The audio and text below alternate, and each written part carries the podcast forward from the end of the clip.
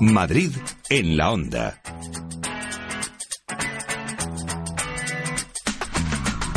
El próximo lunes, día 16, se celebra el Día Mundial de la Voz. Y aprovechando la ocasión, la Sociedad Española de Otorrinolaringología y Cirugía de Cabeza y Cuello, la SEOR, recuerda la importancia de, acudir al especialista, al otorrino, ante una ronquera o disfonía de más de siete días de duración. Para ello, la SEOR ha organizado la jornada Mira tu voz, que reunirá a profesionales sanitarios, expertos en voz y pacientes para debatir sobre los cuidados de la voz y cómo detectar posibles problemas laríngeos de forma precoz, es lo deseable, detectarlos en un estadio temprano para que eh, la medicina pueda hacer su trabajo. Eh, voy a saludar al doctor Pedro Cabrera, que es vocal del Servicio de Laringología y Voz de la SEOR. Eh, doctor Cabrera, ¿qué tal? Muy buenas tardes. Buenas tardes, ¿cómo está? Encantado de, saludarle y díganos, ¿prestamos la atención que deberíamos a la voz? Probablemente vosotros los profesionales de la voz, como los como los los locutores de radio y cantantes, eh, la gente que se dedica a trabajar con su voz, eh, le presta la, atención adecuada, porque apenas tienes algún, algún problema, acudes directamente al médico. Eh, la población general, que llamamos la población normal, tiene que tener en cuenta esto, que cuando tengan algún problema, alguna ronquera, alguna disfonía que dure más de siete días, deben acudir al, al otorrinolaringólogo para mirar la laringe y mirar las cuerdas vocales. ¿Cuáles son los eh, problemas de voz más, más comunes? Lo, lo más común es, son, son los problemas sencillos, banales de infecciones virales, eh, problemas de abuso de la, de la, voz, haber hecho algún esfuerzo vocal sin estar preparado para ello y sin saber hacerlo, sin tener la técnica vocal, son las cosas que causan problemas más frecuentemente. Eh, bueno, eh, vamos a hablar también un poco de, aquello que no debemos hacer. Hay, hay cosas evidentes, ¿no? que, por supuesto, el, el tabaco es malísimo para, para la voz, es, es algo obvio, ¿no? Pero quizá haya otras cosas que tampoco son muy buenas y, no lo sabemos. Yo he oído, y esto no sé, eh, doctor, si, si es verdad o, no, eh, ¿hablar por teléfono mucho tiempo es malo?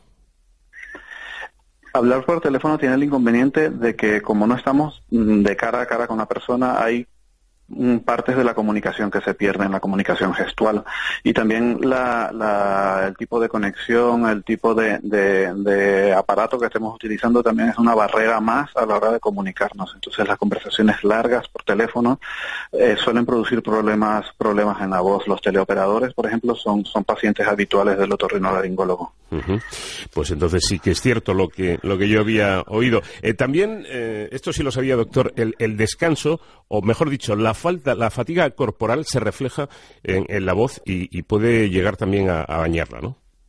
Sí, la, la, la, voz no solo está en la garganta, el instrumento, mm, el, instrumento que produce la voz es todo el cuerpo. Entonces, sí, afecta, mm. eh, problemas que, que, afecten otras, otras zonas, la parte respiratoria, la parte pulmonar, boca, garganta, oído, todo eso influye, influye en la voz. Eh, la hidratación también es importante, ¿no? La hidratación es importantísima. La hidratación, el descanso, son cosas que, por ejemplo, los cantantes profesionales cuidan muchísimo cuando están de gira y mm. cuando tienen compromisos importantes. Hay eh, algo que también afecta mucho, sobre todo a las cuerdas vocales, y que es bastante habitual, y dicen ustedes los especialistas que hay que tratar de evitarlo. Hablo del carraspeo.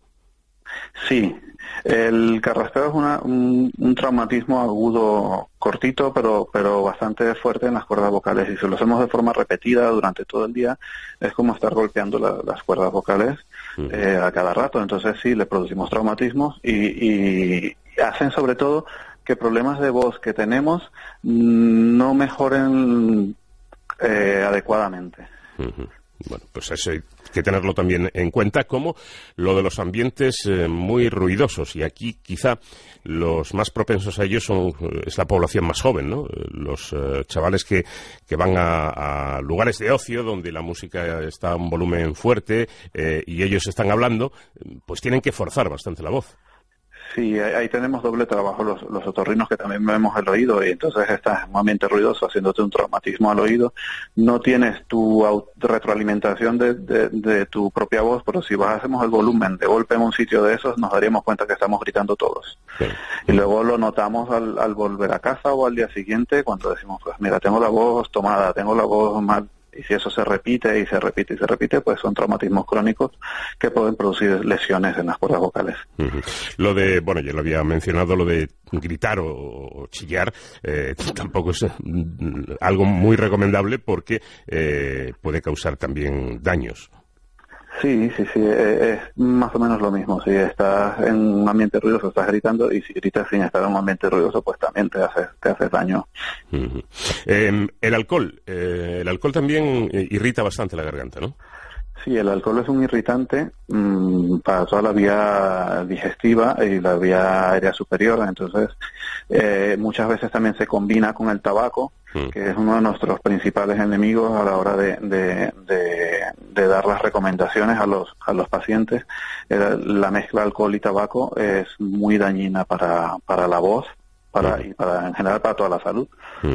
Eh, una última cuestión, doctor. Eh, ¿Sería interesante o es recomendable realizar controles periódicos de la voz?